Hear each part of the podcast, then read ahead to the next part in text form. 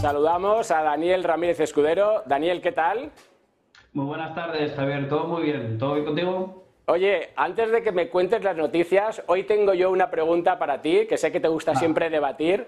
Y es, oye, está viendo un poco una narrativa en la cual se está planteando si Bitcoin puede ser una respuesta, una solución, o no sé cómo llamarlo. Se lo voy a preguntar hoy a todos nuestros invitados, a Miguel Caballero, a Joaquín Batinero y demás. Pero quiero saber un poco tu opinión y lo que se está un poco contando, ¿no? Con respecto a ese posible default, 100% seguro que no va a pasar. Pero bueno, va- nos vamos a, a poner un poco en, eh, en esa idea. ¿Qué se está diciendo, Dani?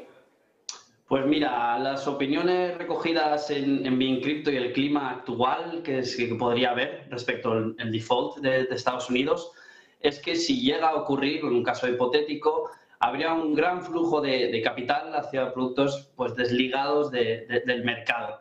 Así que se buscaría pues, las, commodities que siempre han sido vistos como un malo refugio.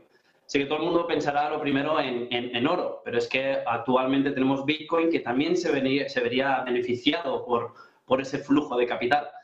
Y bueno, luego internamente también dentro del mercado cripto habría también un flujo de las stablecoins que, claro, estarían ligadas al dólar y se verían afectadas por toda este, esta problemática.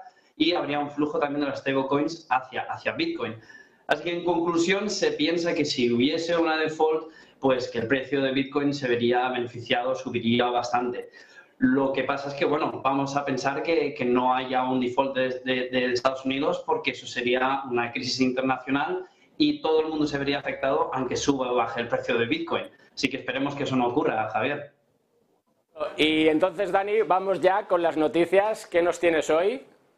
Pues bueno, tenemos uno que, va a hacer- que, que le va a gustar mucho a los usuarios de, de Celsius y es que al fin la subasta eh, que tenían abierto para su venta ha llegado a su fin y el grupo Fahrenheit lo ha comprado por más de 2.000 millones.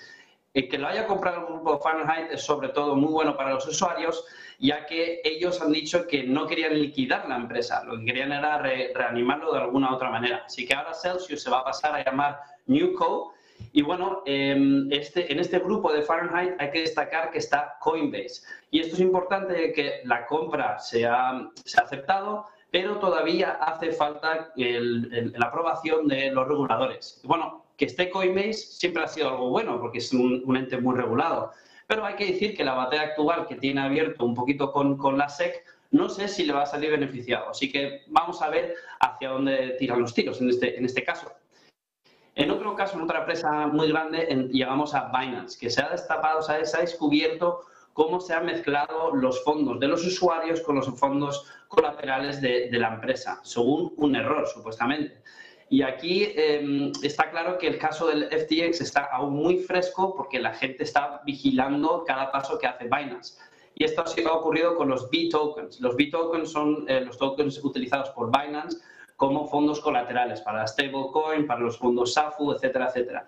Y entonces un usuario ha podido ver como uno de esas cuentas subió bastante la cuantía y eh, se daba por supuesto que eran los fondos de los usuarios.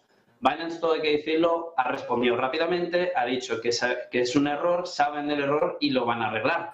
Pero bueno, no es un gran precedente.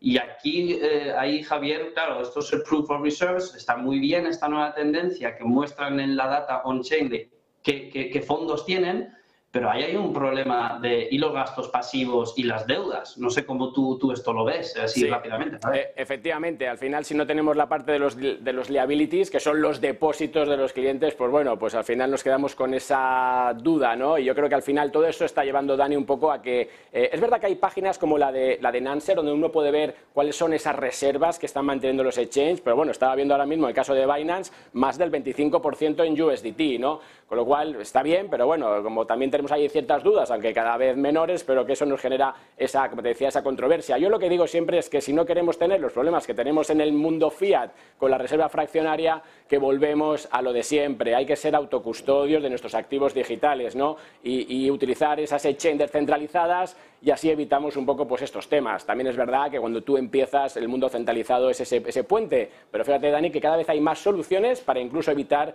ese paso. Exactamente, exactamente.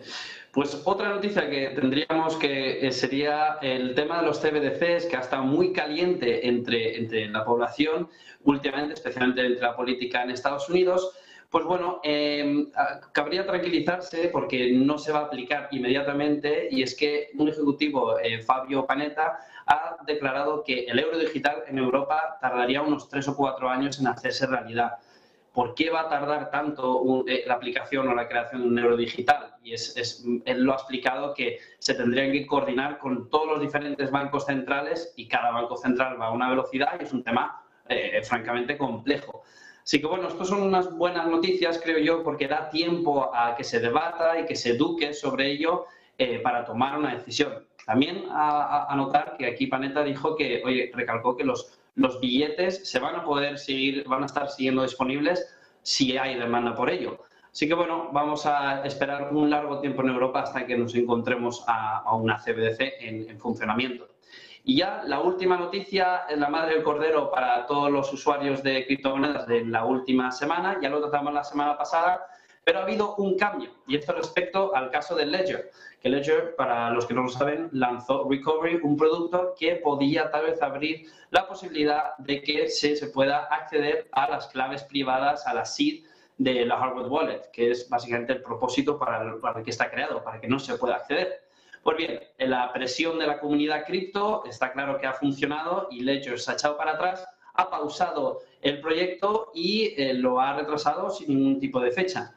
Además, también muy interesante, eh, todo este, este embrollo le ha hecho eh, obligado a Ledger a decir que va a lanzar este producto, va a intentar lanzarlo a modo open source. Ledger antes y, todavía hoy en día no es open source. Así que, por ejemplo, si hay una actualización, eh, del dispositivo no se puede saber a ciencia cierta qué está ocurriendo. Entonces, ¿qué es lo que ocurre? Que la gente tiene que confiar. Así que yo creo que Ledger y eh, toda esta industria del hardware wallet van a ir hacia el open source, lo cual es muy bueno. Totalmente, Daniel. Pues nada, te dejo aquí, que estamos ya en tiempo, semana que viene más, con lo cual te espero. Hasta la próxima. Venga, hasta la próxima. Vamos ya con nuestra sesión de fiscalidad.